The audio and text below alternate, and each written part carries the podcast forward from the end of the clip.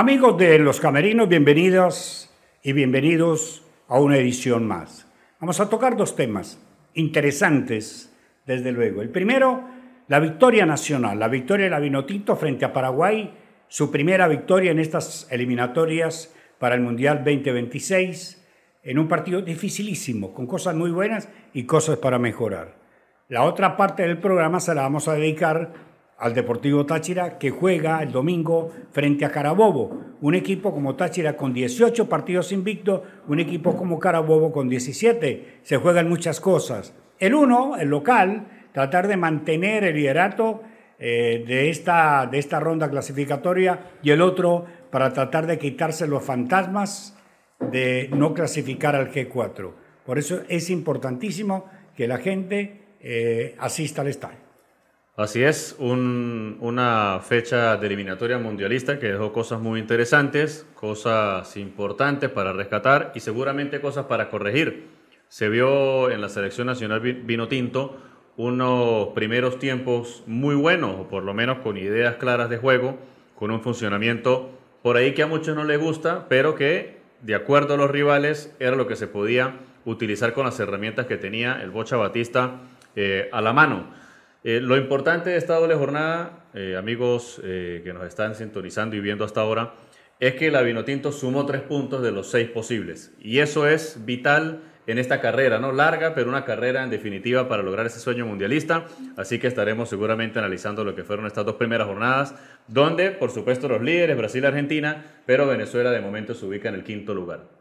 Una Venezuela que particularmente me gustó mucho lo que fue su partido, eh, frente a Paraguay, un partido difícil. La selección paraguaya venía muy necesitada del partido contra Perú, em, lograron solo un punto. La permanencia del profesor Barros Esqueloto está en duda todavía, no se sabe si va a llegar al partido frente a Argentina, que es la siguiente jornada que enfrenta Paraguay. Pero Venezuela sacó un punto, como menciona Fran, un punto importante. Primer partido en casa, se sacaron los tres puntos.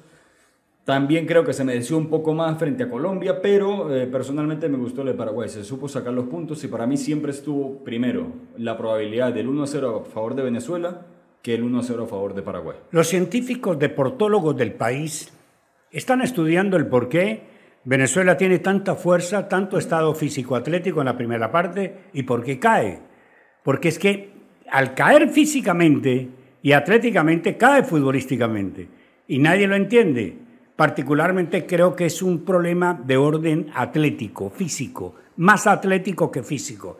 Pero los deportólogos están estudiando a ver qué es lo que pasa y ya el Bocha eh, Batista preguntó, encomendó a los científicos venezolanos para que saquen la conclusión que es lo que pasa. Claro, tienen que tomar el GPS, tienen que ver cuánto corrió el uno, cuánto corrió el otro, cuánto se corrió en la primera parte Muchas y cuánto se corrió en el segundo tiempo, para sacar conclusiones porque eso no puede seguir pasando. Una cosa que sí se evidencia es de que Venezuela viene pasando un primer tiempo que un segundo. Por eso, algo frente, frente a la selección de Colombia fue lo mismo, una intensidad venezolana, la ocasión de Yangel Herrera, reiteradas ocasiones de, de, fútbol que generaba la selección del profe Bocha Batista en la primera mitad.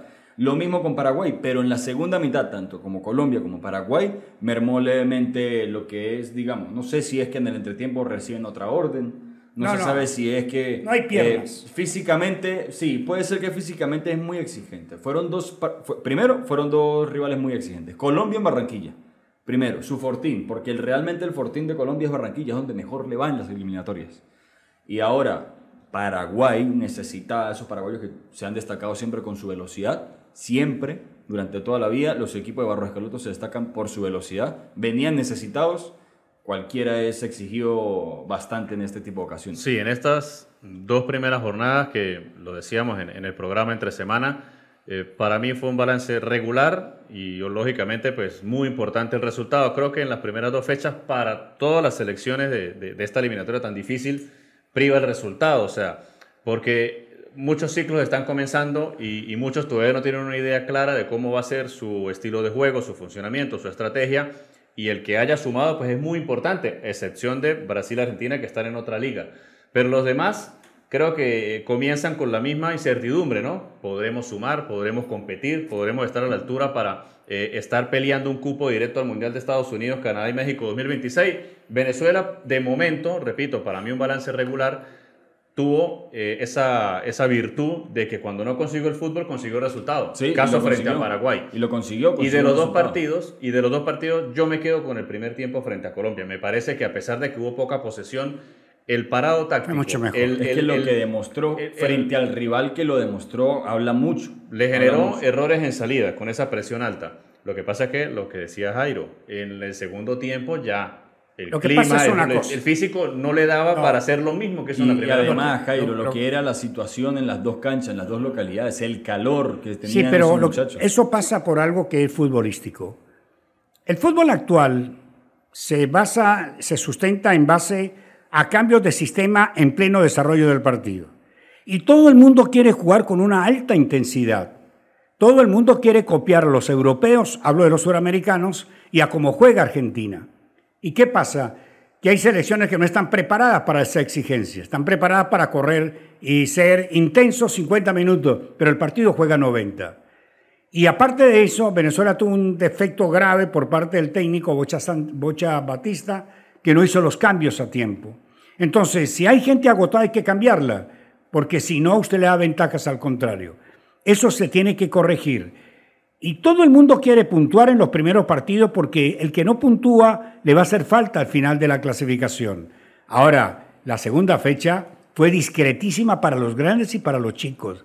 Brasil con dificultad le ganó a Perú más allá que le anularon un gol. La que más lució fue Argentina frente a Bolivia, que superó el- la altura. Colombia lució muy mal frente a Chile, Chile de igual manera, Paraguay perdió con Venezuela eh, y la selección de Ecuador ganó en un muy buen partido, un partido intenso.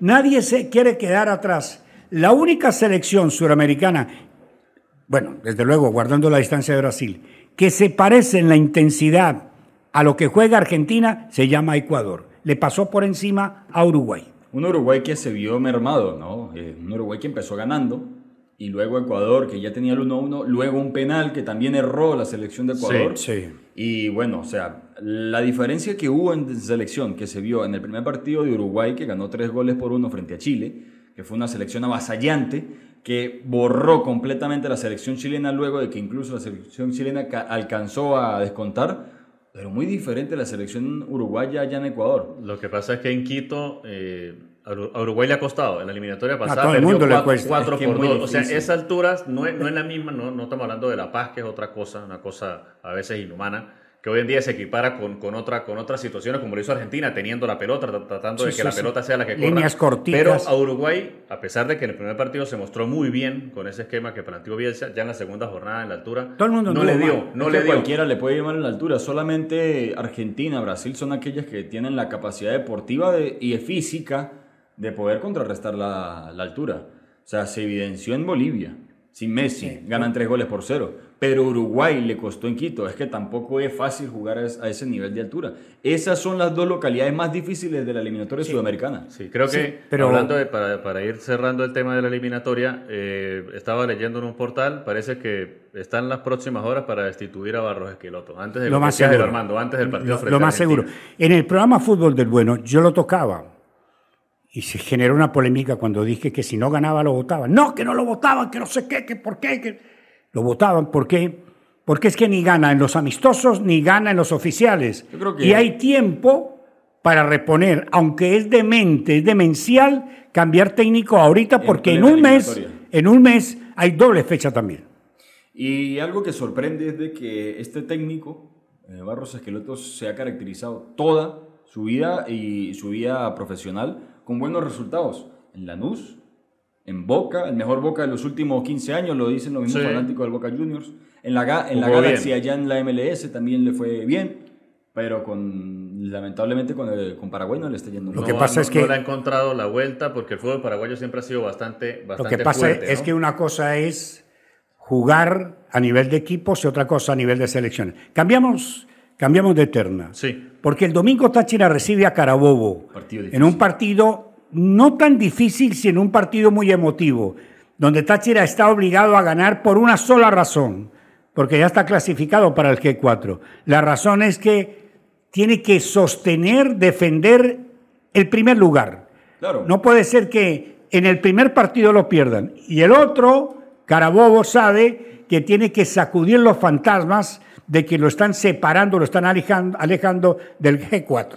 Un Carabobo que viene eh, con una marcha importante, con una regularidad importante, con un fútbol importante, porque bueno, 17 partidos invicto no lo hace cualquiera. Eh, eh, Sí, pero con muchos empates. Claro, con muchos empates, pero no pierde. Entonces, Carabobo ahorita se ubica cuarto. Está apenas a, a un punto de quedar fuera de- del G4 y está con la misma cantidad de puntos del tercero que es Caracas. Entonces no es fácil esta jornada. Lo comentábamos al mediodía de que no es para nada fácil. Los cuatro puestos del G4 se pueden mover en un solo partido. Lo que pasa es que hay dos puestos para cuatro. Sí, y fíjense lo, que, lo, de- lo del tema de Carabobo, porque de repente pensamos, creo que en la mesa de trabajo, que Juan Domingo viene a jugarse una carta importante. Viene, tiene que venir a buscar los tres puntos. Le, quedan, le, le- restan solo tres partidos a Mire- ellos, mire los rivales. que otros le restan todavía Cuatro. cuatro juegos por disputar. Carabobo está en el cuarto lugar con 41, pero ya disputó 25 jornadas. Son 28 partidos para cada equipo en este, en este torneo de la ronda regular. Y a- al equipo de eh, Juan Domingo no le sentó nada bien el último empate en casa con Angostura, que es un rival en el papel. Ganable. Que usted le puede ganar. Y, y fíjese que ya en las últimas fechas todo el mundo busca sus intereses. Y Angostura ha sacado resultados que nadie se lo esperaba. Se le Entonces, plantó muy bien Angostura. eso hace ver que el partido va a ser interesante porque también el Deportivo Táchira defiende tanto el liderato como el invicto en Pueblo Nuevo. Claro, porque obviamente si llegaste al G4 vas a querer mantener el primer lugar si lo tiene. No se lo va a dejar arrebatar. No, no, No es es, que no, tanto no, el tema del G4, Por- es no perder ese primer lugar para que, obviamente, hipotéticamente también, se llega a fase final, lograr disputar la final en su casa, que es donde Táchira casualmente mejor le ha ido en todo el Sí, torneo. y mire lo que le queda a Carabobo, de los tres partidos que le restan. Táchira el domingo en Pueblo Nuevo.